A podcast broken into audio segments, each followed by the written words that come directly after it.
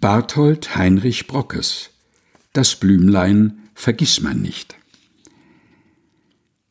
An einem wallenden, kristallengleichen Bach, der allgemach die glatte Flut durch tausend Blumen lenkte und schlanke Binsen, Klee und Gras mit silberreinen Tropfen tränkte, saß ich an einem kleinen Hügel, bewunderte bald in der blauen Flut des Luftsafirs saphirnen Spiegel, bald den smaragdenen Rahm des Grases, dessen Grün der güldne Sonnenstrahl beschien, und fand von Kräutern, Gras und Klee in so viel tausend schönen Blättern aus dieses Weltbuchs ABC so viel, so schön gemalt, so rein gezogene Lettern, dass ich, dadurch gerührt, den Inhalt dieser Schrift begierig wünschte zu verstehen.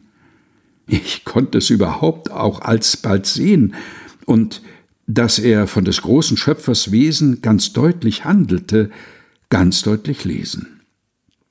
Ein jedes Gräschen war mit Linien geziert, ein jedes Blatt war vollgeschrieben, denn jedes Äderchen, durchs Licht illuminiert, stellt einen Buchstab vor. Allein, was eigentlich die Worte seien, blieb mir noch unbekannt, bis der Vergissmein nicht fast himmelblauer Schein der in dem holden Grünen strahlte und in dem Mittelpunkt viel güldne Striche malte, mir einen klaren Unterricht von dreien Worten gab, in dem mich ihre Pracht auf die Gedanken bracht.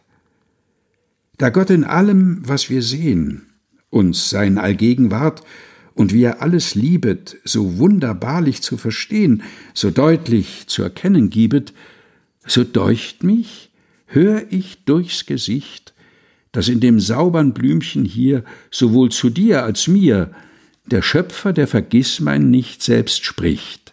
Vergiss mein nicht. Barthold Heinrich Brockes Das Blümlein vergiss man nicht. Gelesen von Helga Heinold.